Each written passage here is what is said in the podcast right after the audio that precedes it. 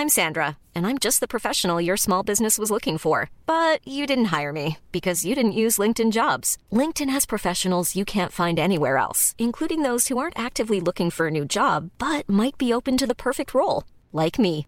In a given month, over 70% of LinkedIn users don't visit other leading job sites. So if you're not looking on LinkedIn, you'll miss out on great candidates like Sandra. Start hiring professionals like a professional. Post your free job on linkedin.com/people today. Heraldo Podcast, un lugar para tus oídos. 2012. Tijuana, Baja California, México. Todo pasaba muy rápido. La operación se había practicado incontables veces. Después de recoger los cuerpos de las víctimas, el misterioso y callado hombre se dirigía de nuevo al rancho conocido como La Gallera. Ahí lo esperaban dos cómplices que velozmente preparaban todo lo necesario. Dos tambos llenos de agua y sosa cáustica eran los ingredientes en los que el pozolero desaparecía cuerpos de la noche a la mañana. Diablos, segunda temporada. Asesinos que marcaron historia. Una producción de Heraldo Podcast. Mucho antes de que la guerra contra el narcotráfico y sus consecuencias comenzaran a dar resultados, Santiago Mesa López, un muchacho originario de Sinaloa, comenzó a hacer ladrillos con lodo colorado y a venderlos, un oficio bastante practicado en su comunidad.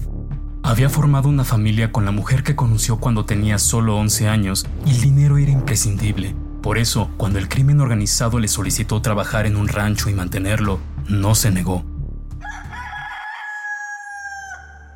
La gallera se ubicaba en Tijuana y era conocida por haber sido un criadero de gallos de pelea. Sin embargo, el pequeño terreno que estaba en la cima de una colina empinada ahora tenía un aire de desolación y peligro.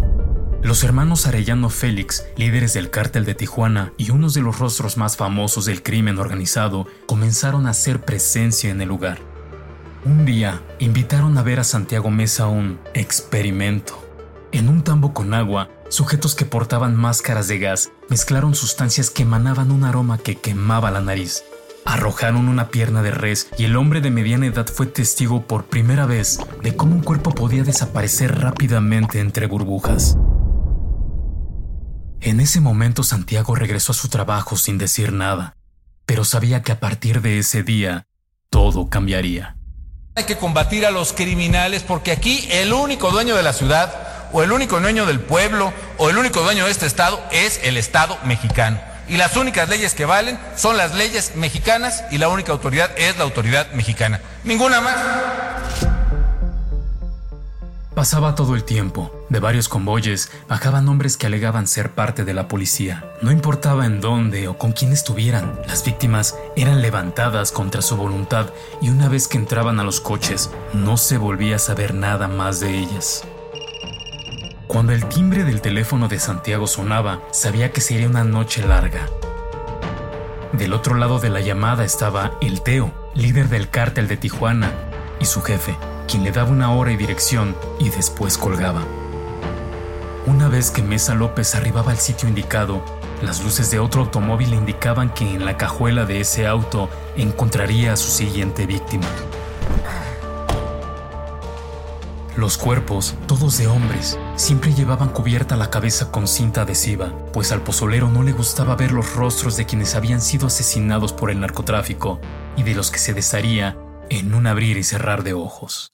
Al llegar a su rancho con ellos, su equipo y él comenzaban a preparar lo necesario.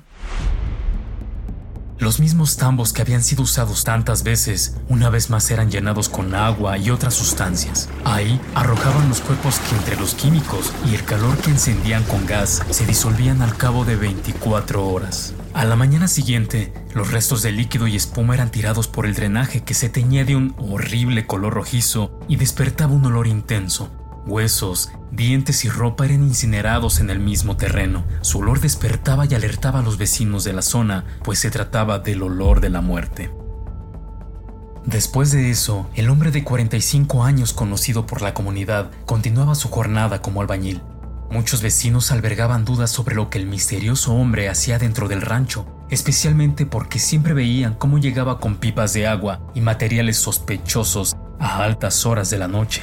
Sin embargo, entre el temor de conocer la verdad y la respuesta de Santiago que alegaba hacer gelatinas, todos preferían callar. 600 dólares a la semana era la cantidad que recibía por deshacerse de todos los cuerpos de aquellos que Teodoro García Cimental y su grupo delictivo querían borrar. En silencio y de manera desapercibida, noche tras noche, lograban disolver decenas de identidades.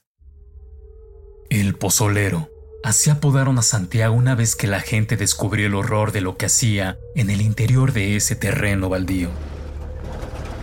El 22 de enero de 2019, elementos del ejército recibieron una denuncia ciudadana que los llevó a realizar una de las detenciones más importantes para el país en una época en la que la guerra contra el narcotráfico tenía una deuda con miles de familiares de desaparecidos. Después de ser arrestado e identificado, las autoridades llevaron de regreso al pozolero a su centro de operaciones y le ordenaron mostrarles cómo llevaba a cabo sus crímenes. En el espacio cercado por muros de dos metros de alto y lleno de polvo y olores intensos, Santiago Mesa recitó ante las cámaras todo lo que había hecho.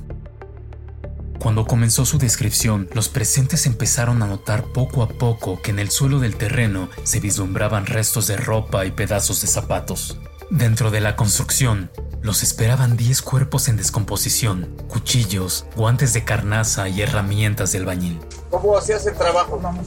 Yo los, los, echaba en campo y con ácido y ahí se desintegraban.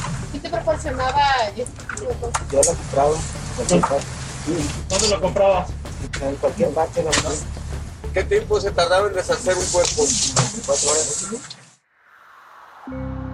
Santiago Mesa fue recluido en el penal de Almoloya, donde confesó haber disuelto al menos 300 cuerpos. Y aunque parece una cifra de terror, no se aproxima ni un poco a los números rojos que el trabajo del pozolero dejó, pues las autoridades encontraron cinco ranchos más como la gallera, más de 300 kilos de huesos y 6.000 dientes, lo que parece indicar que, en realidad, fueron más de 1.200 cuerpos los que desaparecieron en una sola noche, pero de los que no se volverá a saber más pues incluso sus restos de ADN fueron borrados de la faz de la Tierra. Diablos, segunda temporada. Asesinos que marcaron historia. Una producción de Heraldo Podcast. Síguenos en Instagram y TikTok como Heraldo Podcast. Algunas de las acciones y de los nombres de los personajes no son reales y fueron puestos como ficción para la narración de la historia.